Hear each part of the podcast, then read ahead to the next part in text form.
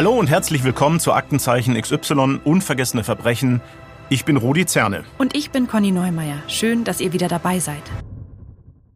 Heute geht es bei uns um etwas, womit die meisten täglich zu tun haben: Autofahren. Ich selbst nutze das Auto recht oft. Wie sieht's bei dir aus, Conny? Fährst du viel Auto? Es geht. Also ich habe mein Auto vor ein paar Jahren verkauft, weil ich mitten in der Stadt wohne und es deshalb eigentlich nie gebraucht habe. Ich bin meistens mit dem Fahrrad oder den Öffentlichen unterwegs und wenn ich dann doch mal ein Auto brauche, dann mache ich das oft über Carsharing. Hm, sehr gut.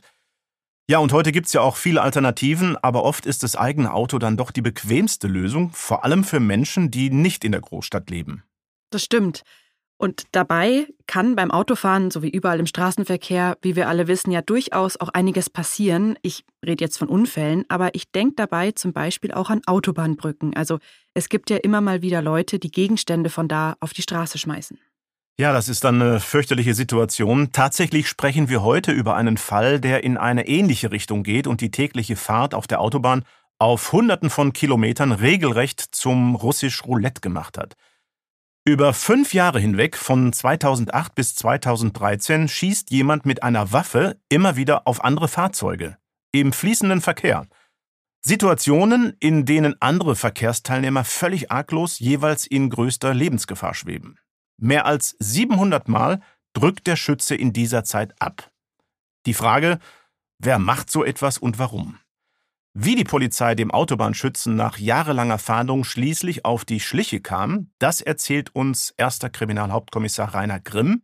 Er ist seit 22 Jahren Ermittler beim Bundeskriminalamt in Wiesbaden, arbeitete damals im Referat Waffen, Gewalt, Schwerkriminalität und wurde mit der Leitung der Ermittlungen betraut. Hallo, Herr Grimm. Schön, dass Sie heute bei uns sind. Ja, auch hallo von mir. Ich freue mich, hier zu sein. Herzlich willkommen, Herr Grimm.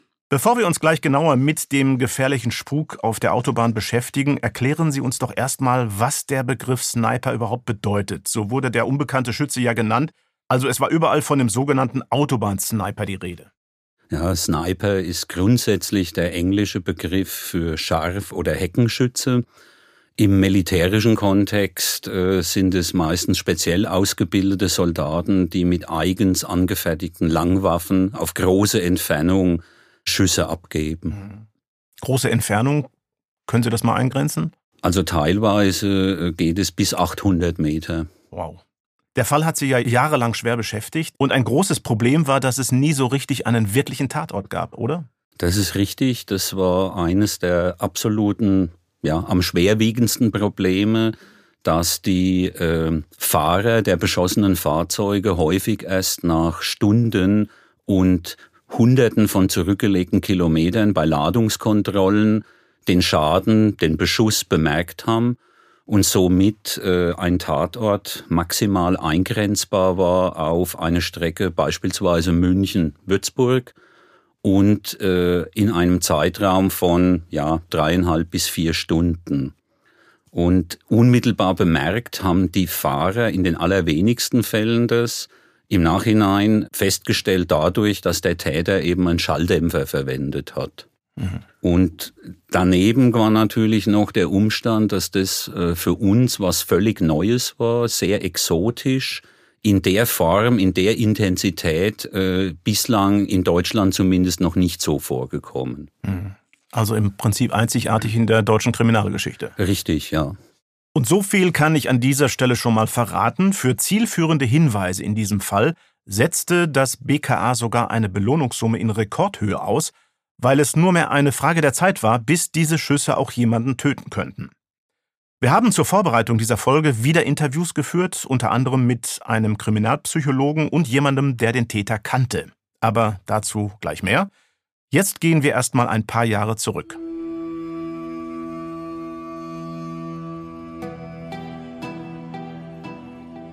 Es ist Juli 2008. In vielen Bundesländern haben die Sommerferien begonnen. Die Luft ist trocken und heiß. Die Autobahnen sind gefüllt mit Urlaubern. Neben den typischen Staumeldungen gehen zu dieser Zeit seltsame Hinweise bei der Polizei ein. Ein paar Fernfahrer melden sich. Sie haben etwas entdeckt. An ihren Lkw, ihren Anhängern, ihrer Ladung. Es sind Einschusslöcher. In den nächsten Wochen und Monaten häufen sich diese Anzeigen. Sie kommen aus mehreren Bundesländern. Aus Bayern, Nordrhein-Westfalen, aus dem Rhein-Main-Gebiet. Die genauen Orte, an denen die Schüsse fallen, sind unklar. Irgendwo auf hunderten Kilometer Autobahn. Auf Autobahnen ist es extrem laut, die Fahrtgeräusche, die Motoren.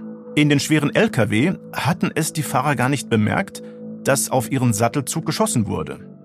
Die Polizei vermutet, dass die Schüsse hauptsächlich nachts abgefeuert werden, also abends bis früh morgens. Das ist aber ein ziemlich großes Zeitfenster von mehreren Stunden. Die Situation ist beunruhigend. Es ist noch fast nichts klar, außer dass irgendjemand an vielen Orten in Deutschland auf Lkw schießt. Vereinzelt werden aber auch andere Fahrzeuge wie Pkw oder Wohnmobile getroffen. Wer um alles in der Welt tut so etwas? Was, wenn es hier sogar einen Menschen trifft? Eine tickende Zeitbombe. Bis Ende des Jahres 2008 steigt die Anzahl der gemeldeten Schüsse doch es gibt weiterhin keine wirklichen Hinweise auf den oder die Täter. Die Beamten jagen ein Phantom. Sie haben nicht mehr als die Einschusslöcher. Dadurch kennen sie zwar die Munition, doch auch die liefert kaum Anhaltspunkte. Es ist Kaliber 22. Es wird in vielen Kleinkaliberwaffen verwendet, unter anderem von Sportschützen und Jägern. Es laufen also Ermittlungen gegen Unbekannt, jeweils bei der örtlichen Kriminalpolizei. Die Polizistinnen und Polizisten versuchen, alle Puzzleteile dieses seltsamen Falles zu finden und Stück für Stück zusammenzusetzen, bevor vielleicht etwas Schlimmeres passiert. Der einzige Anhaltspunkt, vor allem Autotransporter werden beschossen. Doch weitere Muster sind nicht zu erkennen. Der Schütze ist unbekannt und unberechenbar. Herr Grimm, wir stehen also gerade am Anfang dieser Anschlagsserie. Das war in den Jahren 2008 und 2009.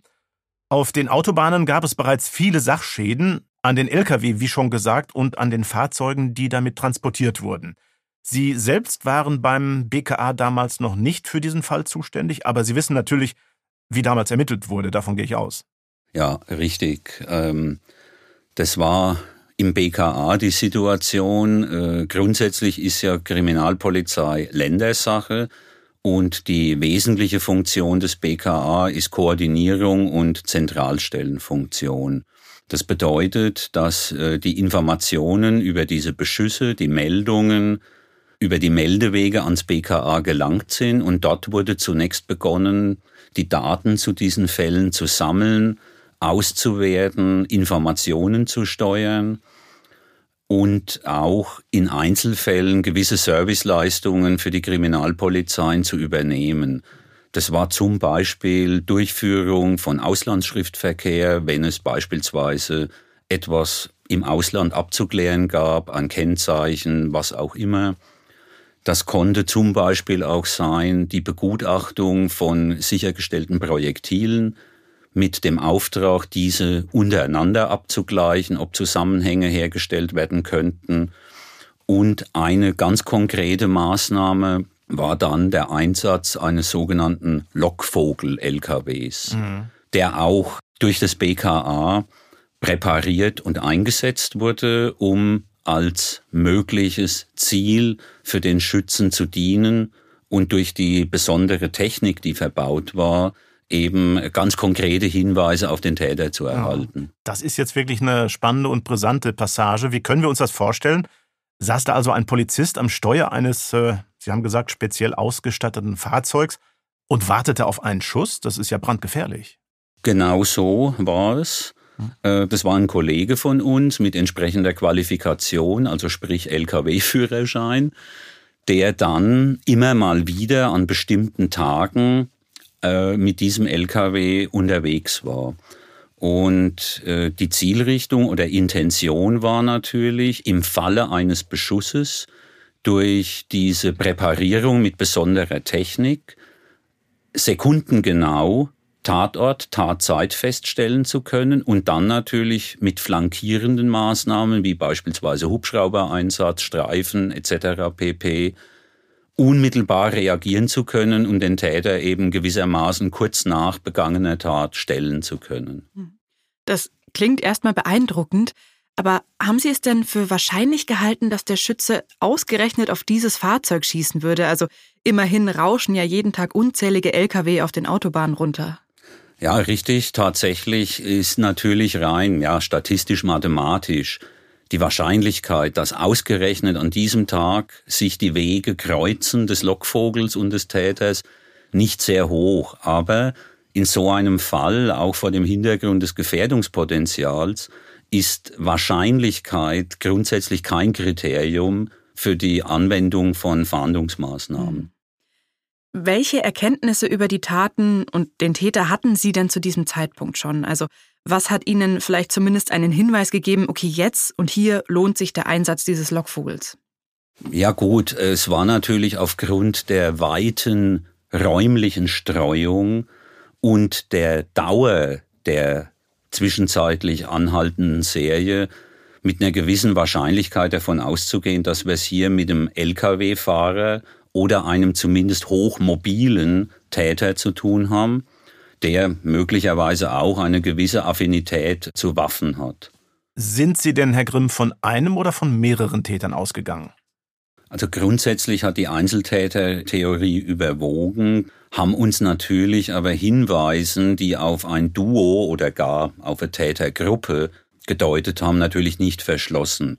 Also rein theoretisch wäre beispielsweise denkbar gewesen, eine Art, ja, pervertiertes Moorhuhnschießen, nenne ich das mal, wo sich mehrere ähnlich strukturierte Täter zusammentun und eine Art Wettbewerb austragen, wer mehr Sachschäden verursacht oder mehr Lkw-Ladungen trifft.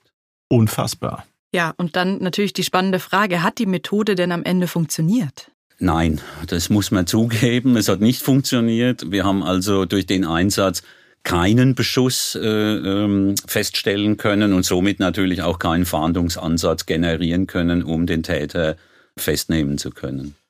Diese Strategie führte also ins Leere. Lassen Sie uns nochmal zu den Opfern des Schützen schauen. Was war der Kreis der Betroffenen denn damals? Gab es bis dahin nur Sachschäden oder auch Verletzte? Also überwiegend, weit überwiegend nur Sachschäden, in der Regel an Autotransportern oder anderen Lkw, teilweise auch Objekte, nenne ich es mal, die möglicherweise durch Fehlschüsse getroffen wurden, wie Lärmschutzwände, Gebäude, Baustellenfahrzeuge.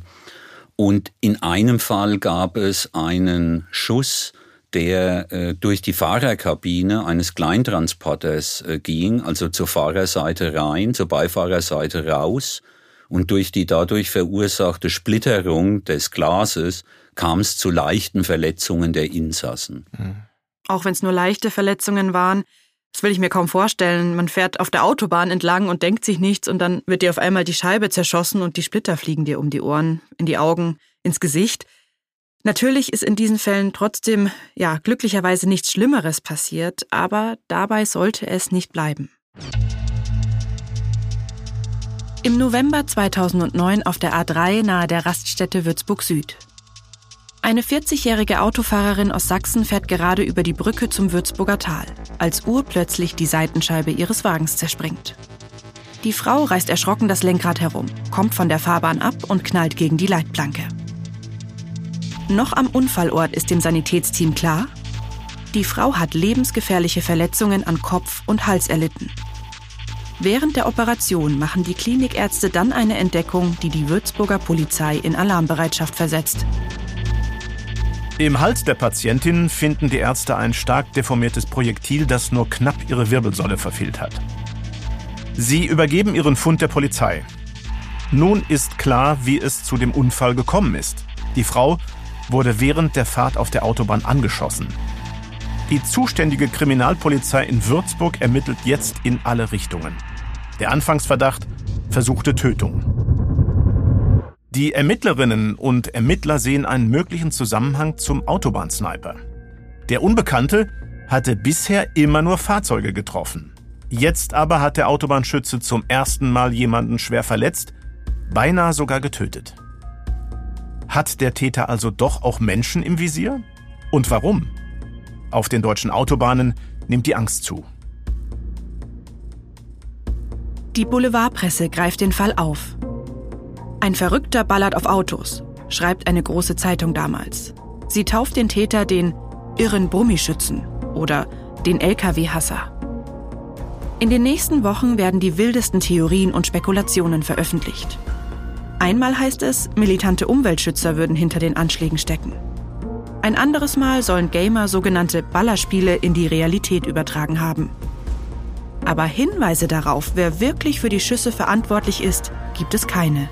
Niemand scheint den Täter bei einem seiner Anschläge gesehen zu haben. Und er könnte jederzeit wieder zuschlagen.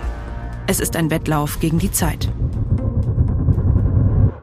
Ja, verständlich, dass da Autofahrerinnen und Autofahrer es mit der Angst zu tun bekommen. Die wilden Spekulationen mal beiseite. Natürlich ist es sehr beunruhigend, dass da jemand im fließenden Straßenverkehr mit einer Waffe schießt, auch wenn er es offensichtlich eher auf Autotransporter und Lkw abgesehen hat. Man sieht ja, welcher Gefahr andere hier ausgesetzt sind. Der Druck auf die Polizei steigt, nicht nur wegen der schwerverletzten Frau, es gibt immer noch weitere Meldungen zu Schüssen auf der Autobahn. Denn gut ein Jahr nach den ersten gemeldeten Vorfällen hat die Polizei noch immer keine Anhaltspunkte dafür, wer dahinter stecken könnte und was das Motiv für die Taten ist. Das sollte nach dem tragischen Schuss bei Würzburg im Jahr 2009 auch noch eine ganze Weile so bleiben.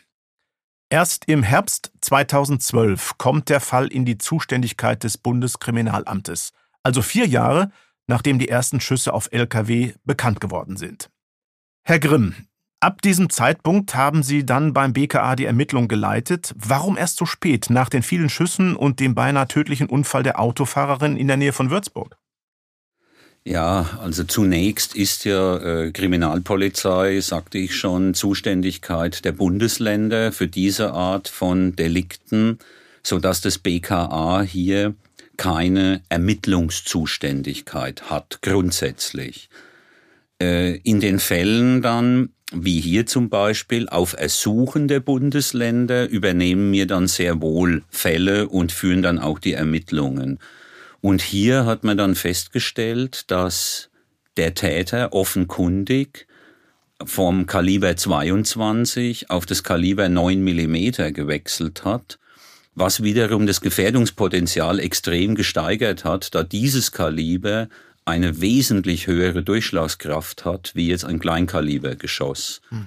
Und durch diese Summe der Entwicklungen und Tendenzen haben dann mehrere Bundesländer gemeinsam mit dem BKA vereinbart, eine gemeinsame Ermittlungsgruppe einzurichten unter Federführung des BKA. Sind Sie denn selbst zu diesem Zeitpunkt davon ausgegangen, dass da ein Einzeltäter dahinter steckt oder hätten es jetzt angesichts der weit gestreuten Tatorte doch mehrere Täter sein können? Also theoretisch ja, mehrere Täter, selbstverständlich aber die eingängliche Bewertung äh, der Einzeltätertheorie hat immer noch Bestand gehabt und die zwischenzeitlich erlangten Informationen haben das auch nicht wesentlich geändert oder erschüttern mhm. können. Wie ist es dann weitergegangen? Also was haben Sie beim BKA als nächstes unternommen? Zunächst wurde formal eine sogenannte BAO, das heißt besondere Aufbauorganisation, landläufig Sonderkommission SOKO eingerichtet, wo neben Kollegen, Kolleginnen des BKA auch Kollegen, Kolleginnen der Bundesländer und der betroffenen Polizeidienststellen integriert waren. Und das waren dann in der Spitze etwa 100 Polizeibeamte, die in dieser Organisation dann gearbeitet haben. Mhm. Ein erster wesentlicher Schritt dann bei der praktischen Arbeit war die systematische Erhebung, Nacherfassung der Fälle, die Beiziehung von Asservaten, insbesondere natürlich die gesicherten Projektile. Das ist der nächste Punkt. Also die Projektile, die Sie in den Fahrzeugen gefunden haben, auf die der Täter geschossen hatte, ähm, war das damals die einzige Spur? An harten Fakten forensischer Art ja. Gleichwohl gab es natürlich auch noch andere Hinweise, Beispielsweise, wenn ein Fahrer, der beschossen wurde, hat es aber erst später bemerkt, hat aber dann in der Vernehmung ausgesagt, er kann sich erinnern, an einer relativ eng eingrenzbaren Stelle hätte er einen Knall gehört, was ein Schuss hätte sein können, aber logischerweise nicht hätte sein müssen. Aber das haben wir uns natürlich auch angeschaut genau und versucht eben diese Fallkonstellationen näher zu durchleuchten. Das hört sich nach einer sehr kleinteiligen und mühseligen Arbeit an. Was haben die Untersuchungen denn ergeben? Ja, das war recht beeindruckend, muss ich sagen. Also wir hatten es ja Wir sind immer dann nicht davon ausgegangen, aber wir haben das immer als zwei Serien behandelt. Eine Kleinkaliber, die andere 9 Millimeter. Und die Ballistiker und Schusswaffensachverständigen im BKA haben da wirklich hervorragende Arbeit geleistet. Man konnte dann letztlich in der Summe über 100 Projektile Kleinkaliber sicher einer einzigen Waffe zuordnen und bei der 9 mm Waffe waren es am Ende dann ungefähr 40 Projektile. Das heißt nicht, dass der Täter nur 100 Mal mit Kleinkaliber oder 40 Mal mit 9 mm geschossen hat, sondern dass bei sehr viel weiteren Projektilen einfach nicht genug Spuren mehr sichtbar waren, um eine sichere Zuordnung gutachterlich herstellen zu können. Und Sie konnten dann aber auch schon feststellen oder ableiten, um was für einen Typ Waffe es sich handelte? Ja, also im Fall der Kleinkaliber waren sich die äh, Sachverständigen relativ sicher, dass das entweder ein Rückumbau oder auf jeden Fall nichts Handelsübliches war. Und bei der 9 mm Waffe war die Tendenz ganz klar in ein sehr altes Modell, vermutlich Weltkrieg II mhm. Waffe, mhm. aufgrund der starken Gebrauchs- und Abnutzungserscheinungen, die sich aus den Projektilen dann ergeben haben. Wie lange waren Sie oder Ihr Team mit den Untersuchungen beschäftigt? Das ging natürlich, weil der Fall intern relativ Priorisierung hatte, zügig. Also bei neu erhobenen Asservaten oder Projektilen ging das sehr schnell. Und die Nacherfassung und Zuordnung hat ungefähr zweieinhalb bis drei Monate gedauert. Mhm. Und Sie konnten dann, das war der nächste Schritt, anhand dieser Spuren auch feststellen, von wo der Täter geschossen hatte, richtig? Jein, also nicht von den Projektilen selbst, sondern mehr von den Umständen äh, der Sicherung. Also beispielsweise in dem Fall Würzburg konnte man natürlich dann, weil man den Tatort genau hatte, das Ganze in Relation setzen. Aber diese Schusswinkelbestimmung ist natürlich schwierig, wenn ich nur das beschossene Objekt habe. Mhm. Also es wird beispielsweise beim Einschlag in die Fahrertüre, kann man eine Sonde dann einführen und den Schusskanal in etwa rekonstruieren. Nur wenn ich nicht weiß, wo der Schuss erfolgt ist, hilft mir das in der Regel nicht sehr viel, um mhm. einen Standort von einem Schützen zu bestimmen. Wie hat diese Schusswinkelberechnung denn funktioniert, also bei der Frau, die auf der Brücke über dem Würzburger Tal getroffen wurde? Gut, also der erste Schritt war natürlich, dass man äh, durch die genaue Lokalisierung des Beschussortes oder wo die Frau getroffen wurde, sehen konnte, wie die Situation vor Ort war. Und dann hat man festgestellt, dass die Frau oder der Pkw der Frau war auf der südlichen Fahrbahn, die wiederum circa ein Meter höher ist vom Niveau wie die nördliche Fahrbahn. Und was heißt das? Ja, das bedeutet, dass also jemand von der nördlichen Fahrbahn quasi nach oben hätte schießen müssen, um die Frau so zu treffen, wenn er denn nur auf der Fahrbahn gestanden wäre oder in einem Pkw gesessen wäre. Da ja nicht nur die Fahrbahnhöhe, sondern auch, Sie müssen bedenken, da gibt's eine Leitplanke, ein Grünbewuchs etc. pp so dass wir insgesamt bei mindestens 1,80 Meter bis 2 Meter Sichthöhenunterschied sind, was das angeht. Und dann war natürlich der nächste Schluss, dass nur Lkw diese Höhe haben, wo ein Fahrer des LKWs ausreichend hoch sitzt, um den Schuss in diesem Winkel überhaupt nur so abgeben zu können. Jetzt nochmal bis hierhin, der Status quo. Also es schießt jemand aus einem fahrenden LKW auf einen fahrenden PKW auf der Gegenseite. Richtig, genau. Was sagte Ihnen das dann über den Täter? Ja, das war natürlich auch, muss ich hier sagen, die Vorarbeit von den Würzburger Kollegen. Die haben da wirklich sehr viel investiert und auch ganz hervorragende Ergebnisse dann mitgebracht in diese äh, BAO.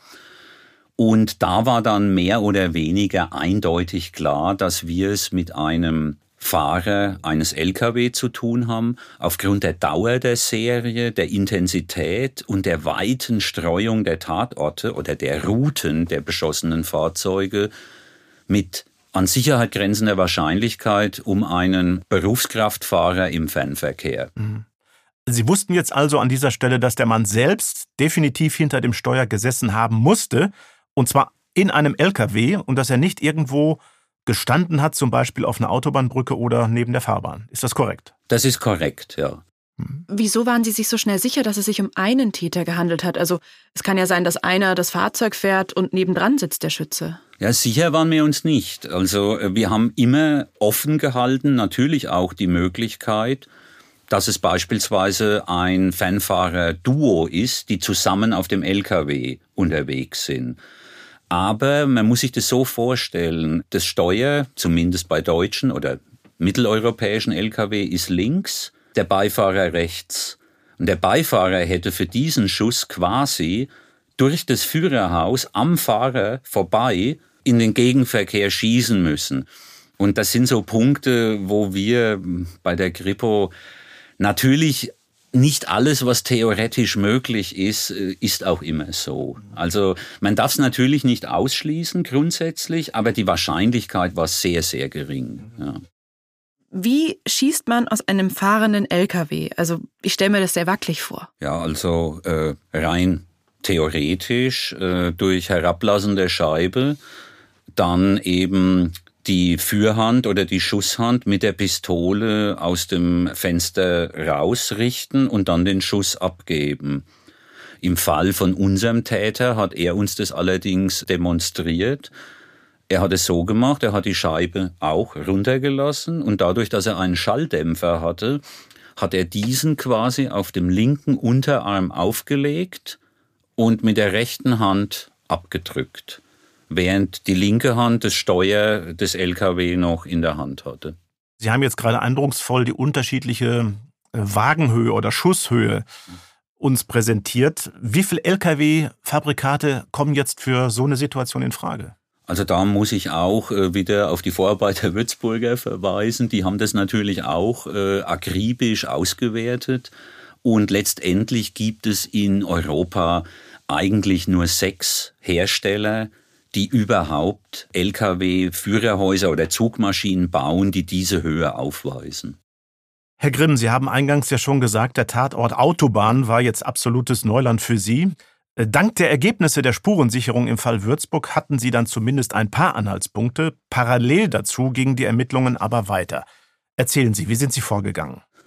Ja, durch die Zuordnung der Projektile zu einer bestimmten Waffe konnte man natürlich forensisch belegen, dass diese Beschüsse den Zusammenhang über die Waffe aufweisen. Das heißt, hier haben wir es definitiv mit Täteridentität zu tun.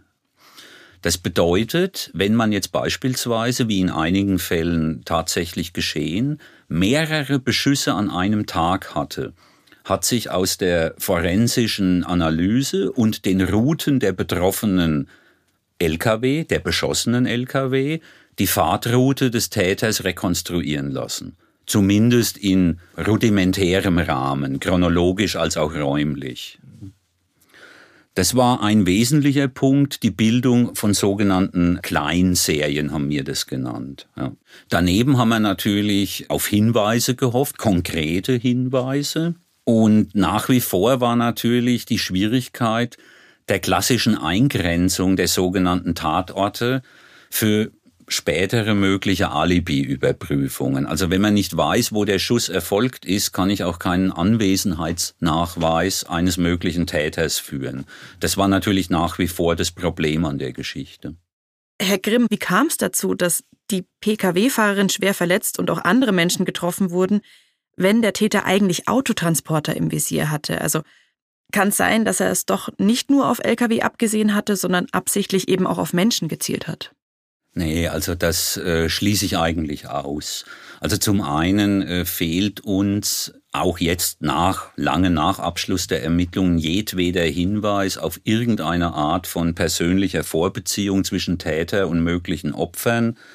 Und wir gehen eigentlich davon aus, dass es im Fall der schwer verletzten Frau um einen sogenannten klassischen Fehlschuss gehandelt hat. Denn die hat ausgesagt, soweit sie sich erinnern konnte, Sie war gerade dabei, einen Autotransporter zu überholen, als sie den Einschlag bemerkt hat. Was mich eigentlich auch für mich glaubhaft zu der Annahme verleitet, dass tatsächlich das Ziel des Schusses der Autotransporter war und die Frau eben durch den Überholvorgang und die höhere Geschwindigkeit buchstäblich in den Schuss hineingefahren ist. Hm.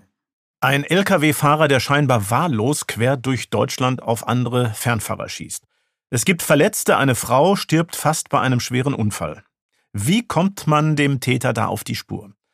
Eine Serie von schweren Verbrechen und für die Polizei eine sprichwörtliche Suche nach der Nadel im Heuhaufen. Theoretisch gäbe es da eine Möglichkeit, aber die Polizei darf sie nicht nutzen, Conny. Genau, nämlich die Daten, die durch das Mautsystem erfasst werden. Und die Maut, das ist sozusagen eine Straßenbenutzungsgebühr. Für Pkw gibt es keine Maut in Deutschland, für Lkw aber schon eine ganze Weile, seit dem Jahr 2005. Und die Gebühr wird an sogenannten Mautstationen abgerechnet. Dabei werden die Kennzeichen der vorbeikommenden Fahrzeuge erfasst. Und das heißt, auch der Autobahnschütze ist bei seinen Streifzügen auf der Autobahn an solchen Mautstationen vorbeigekommen und wurde registriert. Ja, und würde man Ort und Uhrzeit der Schüsse mit diesen Daten abgleichen, könnte man womöglich den Täter oder zumindest einige Verdächtige ausmachen. Aber es gibt ein Problem. Die Verwendung dieser Daten ist einzig für die Abrechnung der Maut und nicht zur Verbrechensbekämpfung bestimmt. Herr Grimm, war es denn überhaupt eine realistische Option, über diesen Weg zu versuchen, den Kreis der Verdächtigen enger zu ziehen? Nein, das schließt der Gesetzgeber äh, kategorisch aus, dass diese Daten, wie eben schon ausgeführt, nur zu diesem einen gesetzlich bestimmten Zweck verwendet werden dürfen und das ist eben nicht die Strafverfolgung. War das denn nicht frustrierend, also dass die Lösung des Falls eventuell zum Greifen schon nah war, aber Ihnen die Hände gebunden waren? Ja, sicher ist es immer frustrierend, wenn man weiß, es existieren Daten, die noch dazu äh, staatlicherseits erhoben werden, man die aber nicht nutzen darf, obwohl mit ja einer sehr sehr sehr hohen Wahrscheinlichkeit die Nutzung der Daten schon zur Identifizierung des Täters geführt hätte, weit in der Vergangenheit. Aber natürlich muss man die Rechtslage akzeptieren, wie sie ist, auch wenn das in dem Fall für mich persönlich nicht sehr nachvollziehbar ist. Die Mautdaten sind also tabu, stattdessen versuchen die Ermittlerinnen und Ermittler sich ein besseres Bild von dem Täter zu machen. Herr Grimm, was haben Sie da unternommen?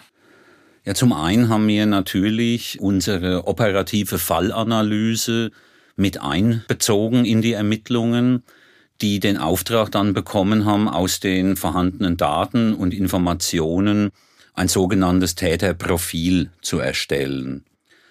Das war natürlich nicht sehr einfach, da die Informationslage zum Täter sehr dürftig war. Also mir wusste klar, wahrscheinlich Fanfahrer, eine gewisse Waffenaffinität, aber das war's dann auch schon. Wir hatten ja nun nicht mal eine Beschreibung der Person. Konnten Sie das Alter irgendwie eingrenzen? Gut, maximal hätte man da davon ausgehen können. Äh, die Serie hatte mehrere Jahre angedauert. In Deutschland hat man zu dem Zeitpunkt äh, normalerweise erst mit 21 Jahren einen Lkw-Führerschein machen dürfen.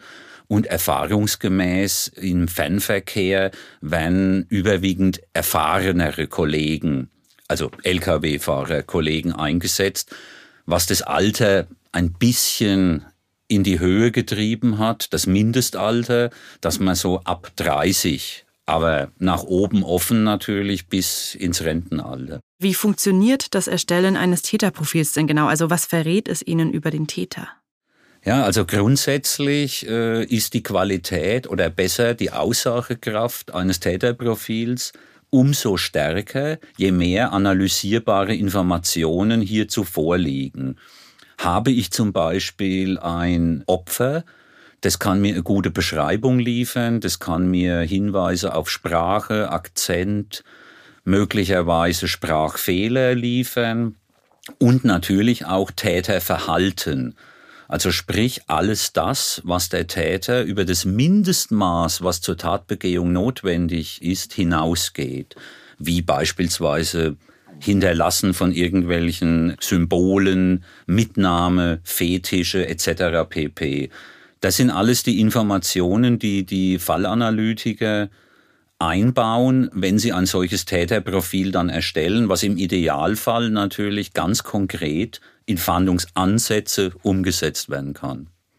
In unserem Fall war es aber natürlich so, dass wir derart detaillierte täterbezogene Informationen nicht zur Verfügung hatten, als dass das Profil, was dann letztendlich erstellt wurde, im Grunde genommen auf einen mit sehr hoher Wahrscheinlichkeit männlichen Fanfahrer in einem etwas höheren Alter, ab circa 40, mit einem Hang zu Waffen oder Schusswaffen sowie mit einer gewissen Wahrscheinlichkeit als Einzeltäter agierend hingewiesen hat.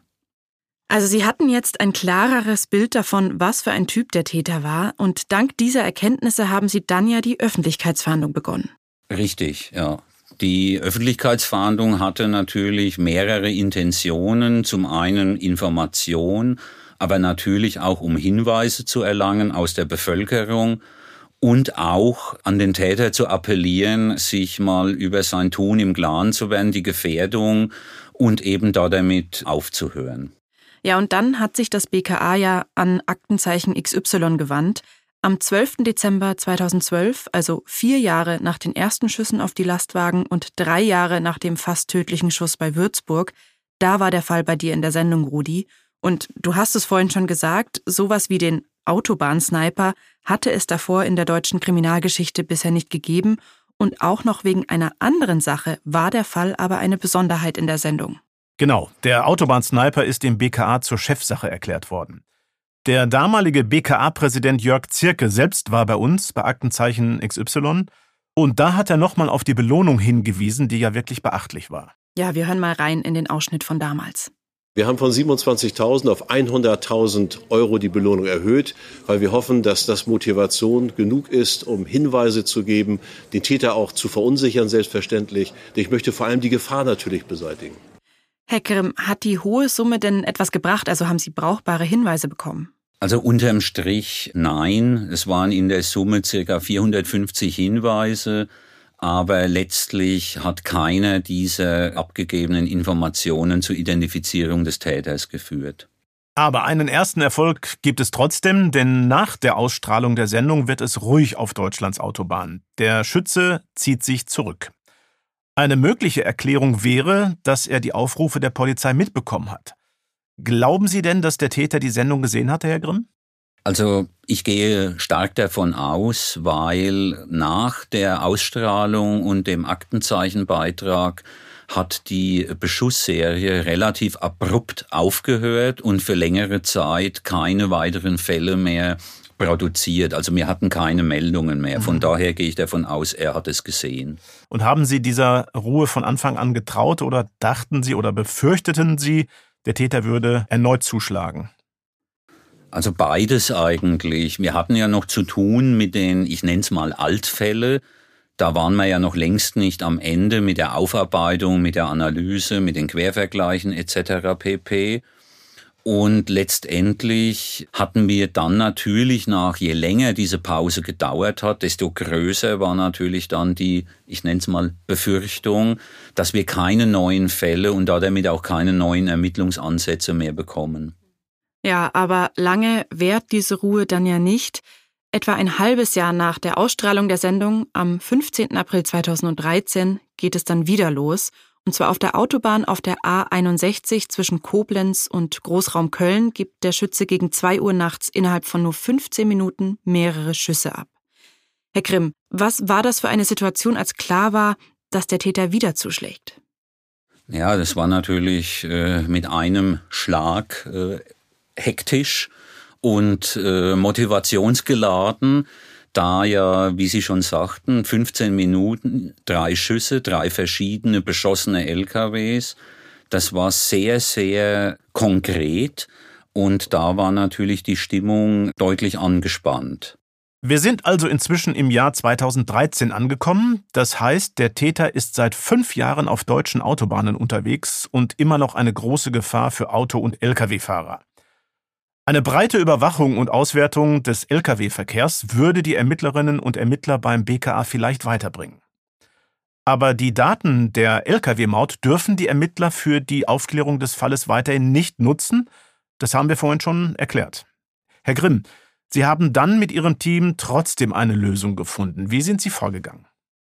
Also wir hatten uns natürlich auch überlegt, ob es analog zu diesen Mautdatenerfassungsgeräten andere Möglichkeiten gibt, Kennzeichen auf den besonders betroffenen Strecken zu erfassen. Und tatsächlich gibt es das. Das sind sogenannte automatisierte Kennzeichenlesesysteme die auf dem freien Markt erhältlich sind, die beispielsweise auch äh, eingesetzt werden bei gebührenpflichtigen Straßen oder Brücken zur Abrechnung. Und diese Kameras sind also in der Lage, Kennzeichen von vorbeifahrenden Autos oder Fahrzeugen und nur die Kennzeichen aufzunehmen und für einen gewissen Zeitraum abzuspeichern.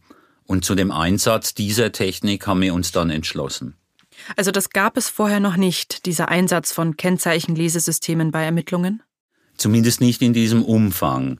Es gab das schon, dass beispielsweise fest installierte an Grenzübergängen beispielsweise Systeme existieren, wo man mit Fahndungsdaten das abgleichen konnte. Aber in diesem Umfang und zu diesem Zweck gab es vorher noch nicht. Das ist richtig. Ja. Können Sie erklären, woher Sie wussten, wo Sie diese Lesesysteme aufstellen müssen? Also räumliche Streuwirkung haben Sie gerade genannt. Was bedeutet das? Nun, wir wussten ja aus der Analyse der Fälle der letzten Jahre, wie wir übernommen haben, welche Autobahnen insbesondere betroffen waren. Und da haben wir das ganz, ja, ganz einfach mit einer Landkarte uns angeschaut, haben dann eben diese Streckennetze identifiziert und dann nach geeigneten äh, Standorten zur Aufstellung dieser Kameras uns umgeschaut. Und was ist dann passiert? Was haben Sie über den Täter herausgefunden, über seine Routen?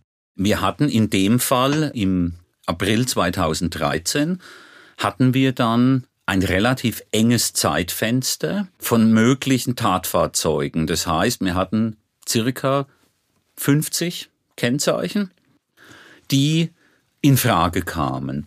Und im weiteren Verlauf dieser Woche hatten wir weitere Beschussmeldungen, im Idealfall beziehungsweise in zwei Fällen auch auf Strecken, wo wir entsprechende Systeme hatten, wo ebenfalls wieder das Kennzeichen registriert wurde. Und das war dann eben durch diese Schnittmengenbildung, ist am Ende nur noch ein Kennzeichen übrig geblieben. Und das war dann auf welchen Routen unterwegs? Überwiegend vom Nordwesten Kölner, Aachener Raum quer nach Südosten im Schwerpunktbereich Regensburg, München. Warum war der Schütze gerade hier aktiv? Entlang dieser Route befinden sich die größten deutschen Herstellerwerke wie BMW, Daimler-Benz, Opel in Rüsselsheim, Ford in Köln Audi in Ingolstadt. Und von daher war das schon eine gewisse ja, Erklärung für mhm. diese Schwerpunktstrecken. Nach all der verzwickten Ermittlungsarbeit und der erfolglosen Öffentlichkeitsfahndung hat die Polizei jetzt, fünf Jahre nach Beginn der Beschussserie, endlich eine heiße Spur. Mit dieser Strategie soll der mögliche Täter immer weiter eingekreist werden. Und tatsächlich, die Auswertung einer Tat von Mitte April 2013 bringt den Durchbruch. Gegen 2 Uhr nachts werden drei Schüsse gemeldet. Aber diesmal auf einem der überwachten Autobahnabschnitte.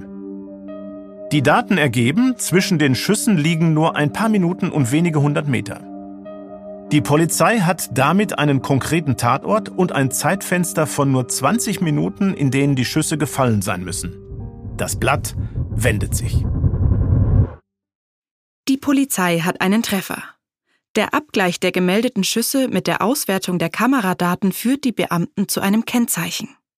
Es gehört zu einem Speditionsunternehmen in der Eifel mit 160 Fahrzeugen. Und ausgerechnet auf dieses Kennzeichen ist ein Verkehrsverstoß gemeldet. Und so kommt die Polizei endlich auf eine Spur und einen Namen.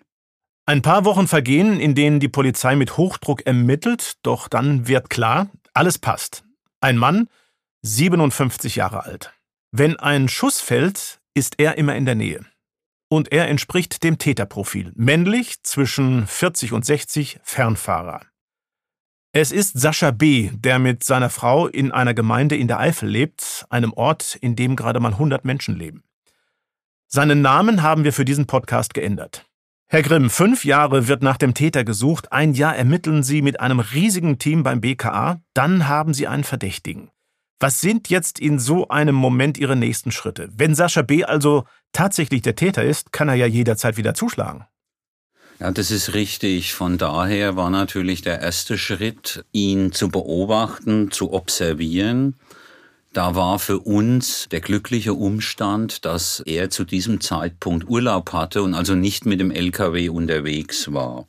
Und dann hat man die Ermittlungen natürlich noch äh, forciert und letztlich, wie dann klar wurde, dass er an einem Sonntagnacht oder Montag sehr früh morgens wieder losfahren wollte oder sollte, da hat man sich dann entschlossen, seitens der Einsatzleitung die Festnahme durchzuführen.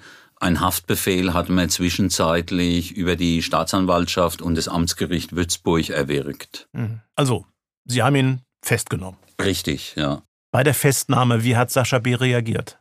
Also er war für meine Begriffe sehr gefasst, sehr ruhig, beinahe schon stoisch, was mich im ersten Moment ein bisschen verblüfft hat, aber gut, dass manche sind so. Es war insgesamt ein bisschen so, als hätte er es erwartet. Was haben Sie denn alles bei Sascha B. gefunden? Also fürs Verfahren selber war das Wichtigste natürlich die beiden Waffen, diese Kleinkaliberpistole und die 9 Millimeter. Da hat er uns selber hingeführt. Die hatte er sehr geschickt und clever gemacht eingepackt in Plastikfolie und dann mit Fleischerhaken in Kopfhöhe in eine immergrüne Thujenhecke gehängt. Also das hat ihm dann auch letztendlich beim Urteil und beim Strafmaß wurde ihm das sehr hoch angerechnet auch, dass er freiwillig eben die Tatwaffen benannt hat. Also die Suche nach dem Phantom hat ein Ende. Jahrelang haben sie, hat die Polizei nach dem Täter gesucht. Im Sommer 2013 kommt Sascha B. dann als Verdächtiger in Untersuchungshaft. Herr Grimm, hat er denn selbst ausgesagt? Ja, wir hatten ihn ja noch am Tag der Festnahme das erste Mal vernommen. Und er hat zunächst natürlich alles abgestritten. Er wisse von nichts. Er kann sich gar nicht erklären, was wir von ihm wollen. Aber im Zuge äh, der weiteren Durchsuchung, insbesondere natürlich auch, da wir dann die Fahrtenbücher der Spedition, die parallel natürlich durchsucht wurde, ausgewertet haben, ist die Beweislast immer erdrückender geworden. Und dann hat er letztendlich doch ein Geständnis abgelegt. Herr Grimm, war ihm denn überhaupt nicht klar, dass er Menschen verletzt hat und ja auch hätte töten können?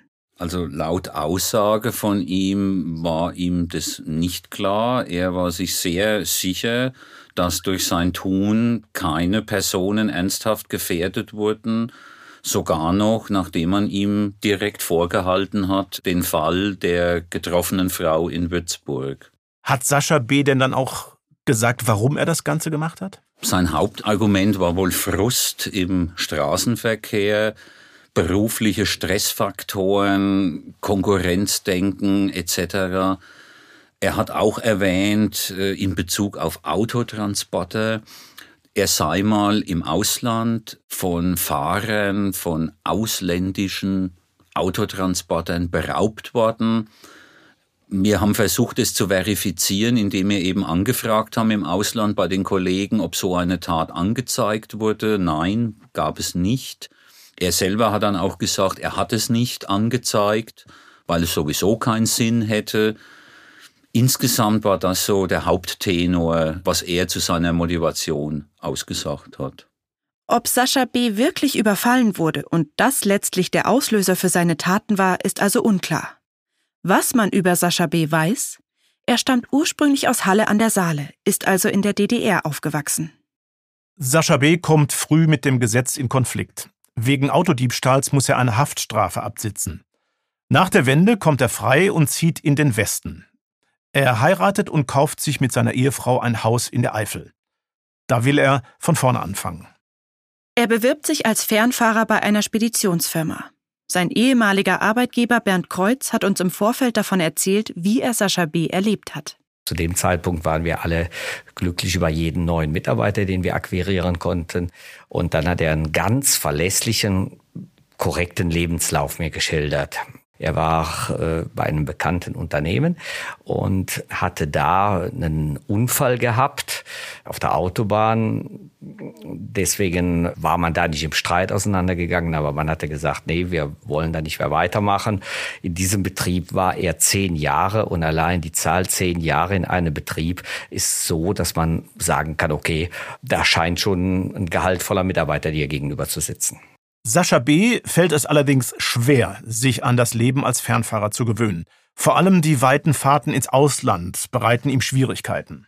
Er war in den ersten Wochen, er hatte noch nie Fernverkehr gefahren, in den ersten Wochen wollte er das Handtuch werfen und wir haben ihn dann ermutigt weiterzumachen, weil wir in ihm äh, Potenzial sahen. Und dieses Potenzial, das war war von allen Mitarbeitern irgendwo wurde gesagt, dass er willig ist, dass er will, aber er traute sich die Aufgabe, nach Frankreich, nach Paris zu fahren, nicht zu. Wir haben ihn ermutigt, weiterzumachen. Er hat weitergemacht und hat sich dann in den zwölf Jahren, die er bei uns beschäftigt war, knapp zwölf Jahre, hat er sich zu einem leistungsfähigen, vernünftigen, sozial vernünftig agierenden Mitarbeiter entwickelt. Mehr als ein Jahrzehnt arbeitet Sascha B. als Fernfahrer unauffällig, zuverlässig. Deshalb ist Bernd Kreuz auch völlig überrascht, als eines Tages sein Handy klingelt und einer seiner Mitarbeiter ihm von einer Meldung über Sascha B. erzählt. Ich war in München. Wir waren eingeladen auf einem, auf einem Geburtstagsbrunch bei einem Bekannten und gegen halb elf montags saßen wir branchen gegen mein Telefon. Ich gucke da drauf, aber mein leitender Mitarbeiter am anderen Ebene. Und dann sagte der, du entschuldige, dass ich dich störe auf den Sonntag. Ich weiß ja, du bist in München. Ähm, aber der Autobahnschütze, das ist einer von uns ich, man, buchstäblich fiel mir da die Gabel aus dem Mund. Die anderen guckten mich an und sagten, was ist denn da passiert? Ich sage, Moment, ich rufe dich direkt zurück. Bin ich rausgegangen. Ich sage uns, Tom, was hast du da gerade gesagt? Ja, der Autobahnschütze ist einer von uns. Und weißt du wer? Nee. Sascha. Der Speditionsleiter Bernd Kreuz ist schockiert und fährt noch am selben Tag nach Hause. Das kann ich auch gut verstehen. Äh, da müsste ich mich auch erstmal sammeln. Conny, wie siehst du das? Ja, also genauso geht's mir auch. Nach zwölf Jahren denkt man ja, man kennt einen Menschen und dann bekommt man so einen Anruf. Da stellt man sich natürlich sofort die Frage, wie konnte es so weit kommen? Sascha B. hat im Verhör selbst gesagt, er hätte Frust im Job gehabt, vor allem nachdem er selbst mal überfallen worden sei. Aber ob das so stimmt, wissen wir nicht. Das hat uns Herr Grimm ja schon erzählt. Warum greift ein Mensch also zu derart drastischen Mitteln? Das haben wir vorab Dr. Reinhard Haller gefragt. Er ist Facharzt für Psychiatrie und Neurologie. Als Universitätsprofessor und Gerichtsgutachter beschäftigt er sich vor allem mit Emotionen wie Frust, Kränkungen und deren Auswirkungen, vor allem auch in Kriminalfällen. In diesem Fall hat er nicht selbst den Täter untersucht, er hat sich aber das psychologische Gutachten über Sascha B. genau angeschaut. Zunächst muss man natürlich in einem solchen Fall immer ausschließen, dass die Täter nicht doch äh, psychisch krank sind. Das wäre möglich. Äh, wir wissen, dass bei solchen Straftaten etwa 10 bis 15 Prozent unter einer Psychose leiden, also unter einer Wahnerkrankung und unter deren Einfluss dann die Taten verüben. Äh, sie wären dann nicht schuldfähig. Das ist im gegenständlichen Fall auch gesehen. Ein Kollege hat diesen Ausschluss vorgenommen und er hat gesagt, er ist weder weder psychisch krank noch schwer persönlichkeitsgestört. Er hat zwar einige Verhaltensabweichungen feststellen können und auch auf einen sehr wechselhaften Lebensverlauf äh, verwiesen, aber trotzdem ist er zum Schluss gekommen, der Täter ist nicht psychisch krank. Einen pathologischen Hintergrund kann man also ausschließen. Aber Laut Dr. Haller könnte man seine Taten auch als eine Reaktion sehen auf die Überfälle, die er im Geständnis erwähnt hat. Selbstjustiz ist immer ein Zeichen, dass man denen da oben misstraut, also dass man sagt, es wird für denen keine Gerechtigkeit geben. Ich nehme das äh, Heft jetzt selbst in die Hand, aber Selbstjustiz dieser Rat ist immer auch Ausdruck ähm, eines hohen Maßes an Narzissmus. Äh, das heißt, äh, narzisstische Strebungen dürften hier schon mit auch im Spiel gewesen sein, auch wenn er also beispielsweise sehr selbstbewusst behauptet, ich habe das ja können mit der linken Hand den LKW lenken und mit der rechten ziehen zielsicher zu schießen, ist das natürlich schon ein Ausdruck ähm, eines, äh, sagen wir einmal, sehr starken Selbstbewusstseins, einer sehr starken Selbstüberhöhung als einer narzisstischen Grundhaltung. Ich glaube, das kann man dieser Tat durchaus entnehmen. Es beginnt dann natürlich auch ein gewisses Spiel mit der Polizei. Also wer ist besser, wer ist schlauer, Sie oder ich? Und äh, dann gerät eine gewisse psychische Entwicklung in Gang, die wir als narzisstischen Rausch bezeichnen. Das heißt, am Anfang ist wahrscheinlich Frustration, Aggressionsabbau, Rache, äh, also diese negativen Motive im Vordergrund stehend. Die Aggression richtet sich nicht primär gegen Menschen, sondern gegen Dinge. Hat immer auch behauptet, er wollte nie Menschen zu Schaden bringen. Also diese Haltung, die sich nicht direkt gegen Menschen richtet, deutet auf eine gewisse Empathiefähigkeit hin. Auf der anderen Seite, dass man es doch in Kauf nimmt, auch natürlich auf eine starke Rücksichtslosigkeit. Also ein Täter, der durchaus noch zu empathiefähig ist, der mit seinen Umständen letztlich aber nicht gut klarkommt. Am 30. Oktober 2014 beginnt der Prozess gegen Sascha B. Das Gericht wertet insgesamt 112 Taten, die zwischen 2008 und 2013 verübt worden sind. Die Staatsanwaltschaft geht von deutlich mehr aus. Mindestens 762 Schüsse soll Sascha B. abgefeuert haben. Die meisten davon auf Lastwagen, auf Anhänger und auf ihre Ladung. Aber wir haben ja bereits gehört, Sascha B. hat mit mehreren seiner Schüsse auch Menschen getroffen und in einem Fall eine Frau sehr schwer verletzt, fast getötet. Deswegen wird er wegen versuchten Mordes angeklagt. Das Urteil, das das Landgericht Würzburg am 30. Oktober 2014 letztlich fällt, lautet, Sascha B. wird zu einer Freiheitsstrafe von zehn Jahren und sechs Monaten verurteilt. Wegen vierfachen versuchten Mordes, gefährlicher Körperverletzung, unerlaubten Führens von Schusswaffen, Sachbeschädigung und gefährlicher Eingriffe in den Straßenverkehr. Von einer Rückfallgefahr geht das Gericht offenbar nicht aus. Der Psychologe Reinhard Haller hat uns das so erklärt und das letztlich das Gericht auch dazu bewogen hat, dass es zum Schluss gekommen ist, er hat seine Lektion gelernt, er hat sich kooperativ verhalten, er ist während der Verhandlung angeblich immer zunächst äh, auf den Staatsanwalt zugegangen und hat diesem gleichsam die Hand zur Versöhnung gereicht. Und das heißt also letztlich, dass man äh, sagen kann, äh, er ist kein kalter Psychopath, sondern er ist ein Mensch, der durchaus auch letztlich positive Gefühle hat und deswegen ist die Sicherheit Sicherungsverwahrung nicht ausgesprochen worden. Sascha B. will das Urteil aber nicht akzeptieren und geht in Revision.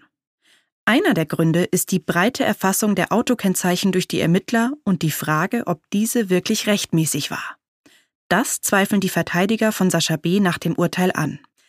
Tatsächlich war diese Ermittlungsmethode umstritten. Der Datenschutzbeauftragte von Rheinland-Pfalz zum Beispiel hatte schon kurz nach der Festnahme von Sascha B. gesagt, dass es für die Kennzeichenerfassung entlang ganzer Autobahnabschnitte keine hinreichende gesetzliche Ermächtigungsgrundlage gegeben hätte. 60 bis 80 Millionen Kennzeichen sollen im Zuge der Ermittlungen erfasst worden sein. BKA-Präsident Jörg Zirke hat damals betont, es habe keine unkontrollierte Datensammelei gegeben. 60 bis 80 Millionen Kennzeichen sind aber natürlich schon eine große Menge an Daten, eben auch von vielen unbeteiligten Bürgerinnen und Bürgern. Herr Grimm, wie sehen Sie das heute? Also die Zahl von 60 bis 80 Millionen äh, klingt jetzt erstmal beeindruckend. Man muss aber dazu sagen, dass wir diese Daten ja nur in dem Fall verarbeitet hatten, wo wir diese einzelnen Beschüsse gemeldet bekamen. Ansonsten wurden die Daten ja ohne jemals weiter irgendwie genutzt worden zu sein, wieder gelöscht. Und äh, im Verhältnis was ja auch immer ein Grundsatz ist, der Verhältnismäßigkeit, äh, den man zu beachten hat bei Ermittlungen und bei Anwendung von diversen Fahndungsmethoden, muss ich im Nachhinein sagen, es hat ja zum Erfolg geführt. Die oberste Rechtsprechung hat es äh, als legitim bestätigt. Somit äh, sehe ich das als gerechtfertigt an, den Einsatz. Der Bundesgerichtshof jedenfalls hebt in der Revision das Urteil gegen Sascha B. tatsächlich auf. Das Landgericht Würzburg verkürzt im neuen Prozess danach die Strafe aber nur um drei Monate. Nicht wegen der Ermittlungsmethode, sondern wegen einer anderen juristischen Bewertung eines Teils seiner Taten. Zehn Jahre und Drei Monate Gefängnis sind am Ende das Urteil für Sascha B. Haben oder hatten Sie Sorge, dass es irgendwann einen Nachahmungstäter geben könnte, also dass Sniper also auch in Deutschland öfters auftauchen könnten? Also Sorge in dem Sinn eigentlich nicht, aber natürlich hatten wir es in der Vergangenheit immer wieder bei anderen spektakulären Fällen, dass es Nachahmungstäter gegeben hat, die sich durch das Tun inspiriert gefühlt haben. Aber im Moment meines Wissens nach blieb es bislang nur noch bei Einzelfällen. Ich bin froh, dass es alles zu einem guten Ende gekommen ist, dass Sie ja in einer wirklich unglaublich detaillierten Arbeit das alles abschließen konnten, diesen Fall lösen konnten. Ich danke, dass Sie hier waren. Das war wirklich spannend, was Sie erzählt haben und uns einen Einblick in Ihre Arbeit gegeben haben. Herzlichen Dank, Herr Grimm. Gerne, hat mich sehr gefreut. Auch von mir vielen Dank. Ja, damit sind wir am Ende dieser Folge und wenn euch die Folge gefallen hat, dann empfehlt uns gerne weiter und wenn ihr uns eine Nachricht schicken wollt, dann könnt ihr das per Mail machen. Die Adresse findet ihr in den Show Notes. Bis zum nächsten Mal. Tschüss und bis bald und bleibt sicher.